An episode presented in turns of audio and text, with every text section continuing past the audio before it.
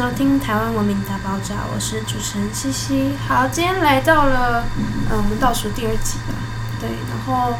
因为上礼拜停播呢，因为本人得到了 COVID-19，对，我确诊。然后，呃，我现在声音还是有一点沙沙的，然后可能讲一讲开始咳嗽。对，我现在在咳嗽。嗯，不会有太多，我要剪掉了。首先，呃，跟大家闲聊一下吧，因为这礼拜就是我一个人录音，然后之前邀请了万达来当我们节目的嘉宾，然后还有呃，请来了系上的同学一起跟我们讨论一些叙事文本的问题啊。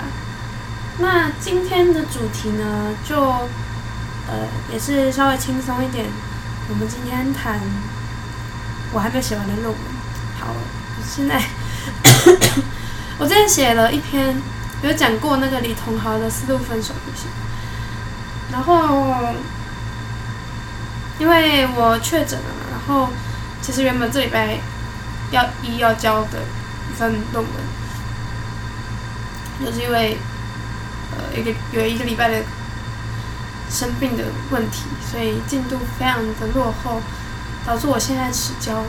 虽然我应该是要先提前，提前先写的，对呀，但是拖延症，嗯，那我们今天先来聊，聊聊呃，我这篇题目在做什么好了。我这次选的，我这次修的课是那个叶林老师，我们研究所的一堂神话。现代性与神话思维的课程，那呃，相信大家有在听广播的也知道，嗯、呃，我从刚开始就一直在讲现代性这个东西到底是什么。所以呢，呃，我选这堂课也是因为我呃在现代性的部分有比较多的兴趣，然后呃也希望往这个方向去书写我的论文。因此，呃，这堂课呢，它加入了一个在比现代性更久远一点的东西，叫做神话。那这两个东西要怎么互文呢？呃，其实现代性所带来的东西很多嘛，就是问题啊，或者是问题便利，呃，这这两面的我们一直在讨论。那神话是一个去补足现代性的不足的一个东西。呃，最近有很多科普书，不是那种专门讲传闻学的，是像看博的之前的《前面英雄》，然后呃罗乐美的一些专栏的书籍，甚至最新最近有一个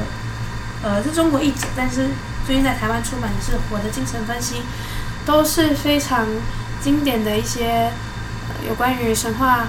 然后有关于精神分析的一些书籍。那我今天。选的一个文本就是《童话四度分手旅行》，呃，我题目是定这样的：丝路取经以解现代之愁。就是这本书呢，我们主要来谈的话，呃，它就是一一本游记，然后，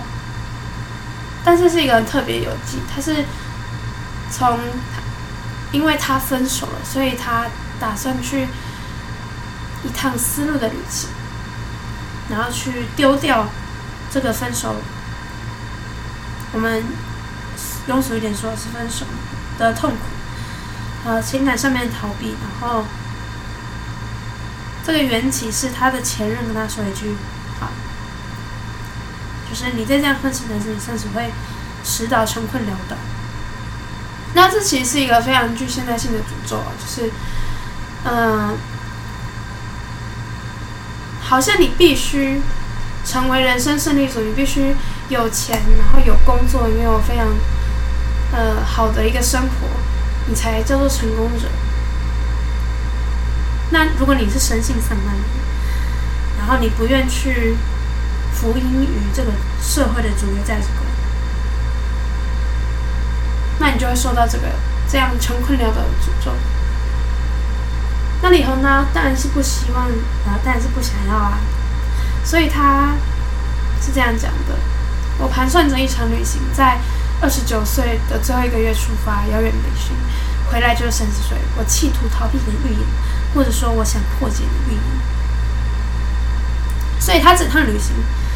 呃，他的分手从 MSN 开始，然后他这趟旅行都抛弃了 MSN，就是完全去杜绝网络这个上网这个现在的行为，躲避到古老的丝路旅行，去取经，去寻得他逃避的意义。那我觉得这就是他一个很反叛现代生活，然后，呃，他将旅行作为一个仪式，因为他其实是故意选在，也不算故意选在，刚好就选在三十岁以前，然后他想要在三十岁以前破解这个诅咒。那破解这个诅咒，其实就是去抵御这个现实的价值观。那我觉得很有趣的是，呃，在这篇。文本里面，虽然说他是借由旅行去逃避这些东西，但是他旅行上所遇到的各种什么讨价还价、那个商业利益、资本主义的影响还是非常的深刻。呃，因为现代人的习性，其实不是一场旅行就能完全去逃避掉，而且他在旅行当中，就我刚刚讲那个讨价还价啊，然后他其实也是会去借由。就是去当地看电影院，去当地的麦当劳，去了解一个城市。我觉得这是一个非常 fancy 的东西，因为，呃，但我们不能说它是一个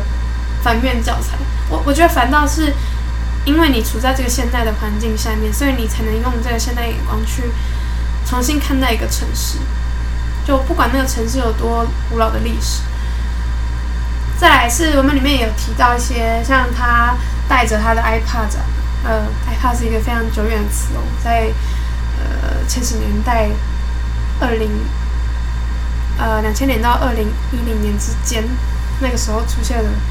iPad 是一个非常有用的东西啊，就是他在旅行上还是非常依赖这个音乐的带来的安全感。那在这样的呃，不管是他欲躲进这个丝路分手，然后这个丝路这个古老的隐喻。或者是他在旅途中依然依赖这些很现代性的东西，他其实呈现出来是很正反两面意义的。然后还有他情感上面的矛盾，我觉得这是一个赋予这个文本一个新的价值的，呃，值值得值得探讨的地方。所以我这篇论文基本上就是用现代性这个角度去切入，然后。呃，我觉得更重要的是，他整趟旅行下来，他最后呃寻得了什么样的意义？那我觉得很有趣哦，就是他从刚开始就讲说，呃，整条丝路旅行的路线其实就是寻章取经的路线。哎，他甚至带着呃《大唐西域记》，然后金庸的各本各种小说，然后这些用这些文本去做旅途上面的互补，然后重新创作一个。新的东西，我觉得这是一个非常具有成长意义的文本。然后，呃，当我们谈到坎伯讲那个千面英雄的英雄的旅程的时候，都是从仪式准则的放大，就是我们刚刚讲旅行也是一个很仪式性的东西，然后去加上他在生日这个也是仪式，要去跨越某一个断点。就呃，寻得某一个新的意义，我觉得这是一个很有仪式性的东西，就跟英雄神话的旅程，他刚开始有一个目的嘛，英雄总是要为了达成什么目的，所以呃，开始了这趟旅程，就是一个仪式。所以，英雄的旅程是隔离起源到回归。那我觉得李同豪在这样丝路分手旅行上面，也是有这样的一个成长。所以我就打算用这两个东西来看待这个文本。嗯，然后，呃，其实它除了呃《大唐西域记》这个比较原本的文本以外，然后《西游记》跟那个像《小王子》啊，然后《书剑恩仇录》啊，啊、《倚天屠龙记》啊，《绿野仙踪》这些甚至是呃现代去重新诠释神话的电影《大话西游》，其实他都有在里面提到。然后我觉得李沧很很有趣的一个点是，他写东西很喜欢引经据典。我们可以说他掉书袋，但是这个引经据典，其实我觉得并不是一昧的去呃把一些很经典的句子摘抄起来，然后呃很平淡的去对应到这个景象，呃抒发什么样的意义，而是像金海金向海呃为他这本呃序是这样写的，他是颇适合思想导览的，在肉体废墟里，任由蓝中模洗浴中心的红短裤男孩在他身上左背，一边害怕。抱歉，自己不小心的反应。一边冷静引用消费行为中的劝服理论，如许迷人，百科事全书的书写，却能够超越典故的语义。我觉得听超越典故的原因，这个这点是李鸿豪做的非常好的一点。因为呃，再来是他其实是一个用很漫漫不经心，然后用有点不以为然的语调去写这些。句点，然后去诠释一个新的东西，去创造一个新的东西，然后觉得这个文本跟再创造这中间产生的互文性，是李沧豪写作非常嗯、有趣的一个点，也是特殊一个点啦。就是我为什么要写这篇？当然不仅是因为我为了写论文，更是在更重要的是。因为我我之前也提过我研究所的研究计划，然后那个研究计划其实啊，非虚构写作其实里面包含记者呃这个人物采访的书写，然后我觉得李华在这点上面，他在人物采访上面写的非常非常好，因为我觉得他是一个很文艺的记者，他在他他以前在一周刊的时候其实是一个旅游记者嘛，然后他。一个专栏叫做《天地任我行》，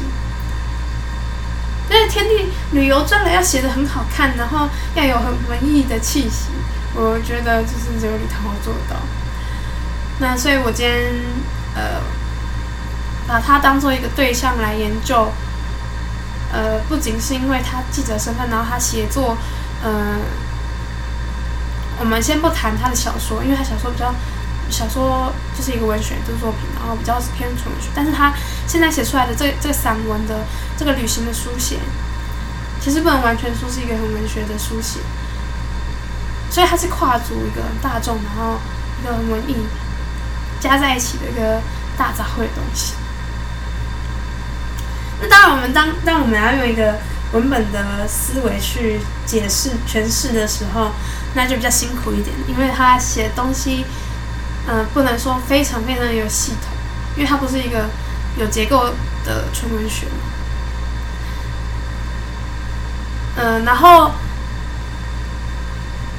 我觉得在我们回头谈这个思路这个隐喻哦，他从开头就开始讲大唐西域行，然后玄奘取经这件事情。那我个人觉得，这个玄奘取经这个东西是。整趟旅行的呃一个映射，就是取经这个动作，它其实是寓意着一个取得解答，然后呃他在这趟旅途中得到什么样的启蒙？我们简单来说就是这样。然后我觉得李桐豪的 这样这种旅行也是这样。但当然，相对《大唐西域记》跟《西游记》这两个东西，它们最大差别是什么？是《西游记》它是一个呃奠基在小说文本，然后它加入了很多人间情感跟呃很多文学技巧的东西嘛，然后故事情节它是不是只建立在史实上面？因为《大唐西域记》是一个你现实中。呃，玄奘真的是取经嘛，然后所以他记录他呃路上所遇到的一些困难。但《西游记》就增添了很多魔幻的色彩，然后像是我觉得他反而进一步的去诠释很多佛经里面，呃，不能说是佛经啊，人间情感上面那样错综复杂的事物，像呃孙悟空这个角色的塑造，他是一个原本是一个很贪婪、一个很呃爱打闹，然后很固执、顽固的一个猴子猴王，他是很骄傲的。那这个形象建立起来是什么样子的？呃，会比起《大唐西域记》里面比较呃真实的经历来的更精彩。那我觉得李同豪的这个丝路分手旅行，我们再不能说他多精彩，因为他也是建立在他真正的去游记这个呃去经历这个真实世界，他踏上这趟旅途有什么样的见闻而写出来的。但他也写出了像孙悟空那样，呃，在旅途上，然后遇到各种人事物所产生的一些情感的复杂性。那在整篇文本里面有有独立四篇四章是来自边缘的明信片的系列，然后就不是只写。也就不是按照时间点去写旅行上他遇到什么样的人事物，然后发生什么事，然后他有什么样的感觉。他比较像是很内心的那种独白，就是他整趟旅行就是为了消解分手这件事情，所以是很抒情。然后，呃，甚至是有点，他前面有一篇是讲到，我这样消解你这篇，消解这个诅咒，就是从其中。一张明信片写出来，因为明信片其实是有点像是，呃，你当你写下你当下的那个 moment 的心情，不是，呃，你说哦，我看到什么什么东西，我觉得这个好厉害，这个风景很漂亮，这样子，是比较偏向内心独白，sorry，独白，他有一句这样写，偶尔记忆也会伪装成那样一种内心的独白。提醒了那些可以写进旅游明信片的所见所闻。那我觉得这是他明信片系列的一个基调。他在第四章，就是最后一张明信片，讲的是《大话西游》，就是他有一趟长途旅行，呃，他在巴士上面看那个周星驰的电影《大话西游》，然后，呃，这个相信有在关注港片的应该都知道，然后这是一部很经典的电影。你好像是说，有些电影不管看几次都不会厌倦，那些对白也已经成为了生命文本的一部分。他把《西游记》引到这里面来，这是一个神话重新诠释的一个变形的电影。然后他写到，至尊宝说，回应观世观世音说，尘世间的事你不再留恋了吗？然后他说，没关系的，反正不过我真的不明白。恨一个人可以十年、五十年，甚至五百年，为什么仇恨可以达到这种地步呢？我觉得这这个地方，无非是他对应到自己的情感。他其实，他是不是恨那个前任？他其实在，呃这本书里面，他跟他的旅伴有讲到，我根本就不在意那个前任。可是他是真的不在意吗？如果他真的不在意的话，那他会跳上这条母亲吗？就是这个其中。他的矛盾性是很不一样的。我觉得反而是他的骄傲，他的不甘心，所以他才要踏上这趟旅途。呃，在文本很后面开始有一一段章节，就开始画出了这样的分水岭，让他呃终于去消解这个诅咒。那是后面的一个章节，是。他提出了一个很重要的问题，是为什么要旅行？穷光蛋为什么要旅行？因为他年纪那么穷了，然后，然后他跟一个导游讨价还价，然后那个逃到后面，他有点像是他其实是有点吃人家占人家便宜，然后那个导游就跟他说撂一句话，他说：“穷光蛋为什么要旅行？”那这个问题很有趣啊。对啊，为什么穷光蛋还要旅行？就是他旅行的目的。他的这个意义到底是什么？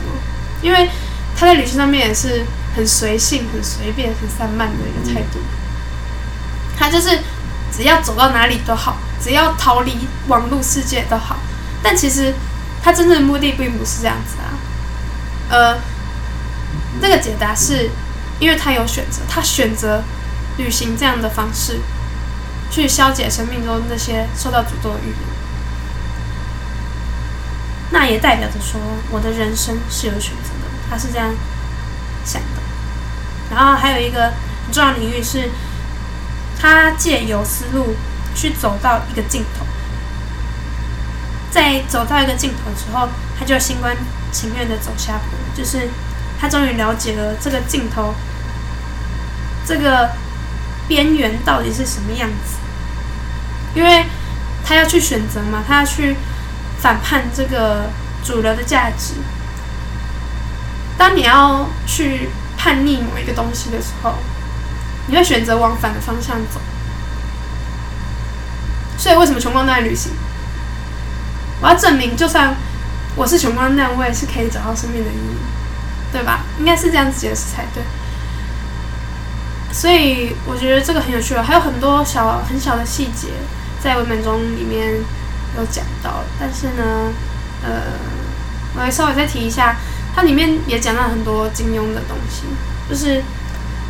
他很喜欢金庸，然后他随身也是带了《书剑恩仇录》跟《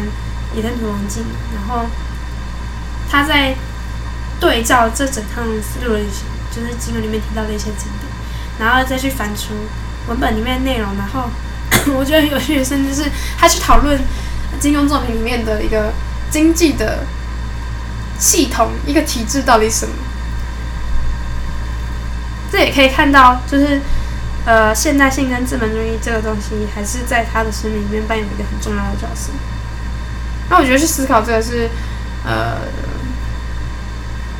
是一个很题外话的东西啊。但是就是对照他脱离网络生活这件事情，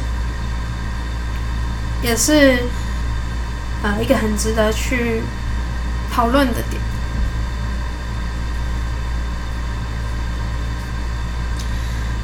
然后我觉得还有一个也很值得去讲的是，在整片里面有一个角色是他的旅伴，叫做林雅珍。我觉得很有趣，因为他刚开始前面的篇幅基本上没有，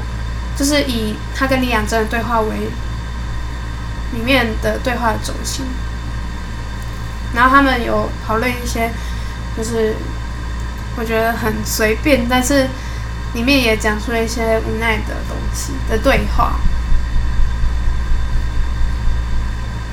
然后他最后甚至播出了一个章节，然后去称赞林雅珍这个女伴的存在，因为整篇文本其实它是一个以很诙谐的方式去反呃，甚至有点反讽的方式去处理他自己的几个情感，但是他面对林雅珍的时候，他所书写的是一个比较很有温度，然后，呃，甚至是感激跟温暖的一篇文章。然后我觉得可以去讨论李雅珍在她整趟旅途里面扮演的角色，跟给他他给到他启发的作用是什么。我们不能直接说，呃，李雅珍就是在呃，我们如果将他视为一个《西游记》的隐喻的话，李雅珍就是唐三藏，他是孙悟空。但是不能这样讲。但是我觉得他们之间的那个关系，呃，那个微妙的平衡，其实跟唐三藏跟孙悟空是可以对照来看的。然后当然里面还有出现其他小医师啊，然后他的前任啊，然后他遇到了各种向导啊，那些当地的居民之类的，都是可以再拿来谈的。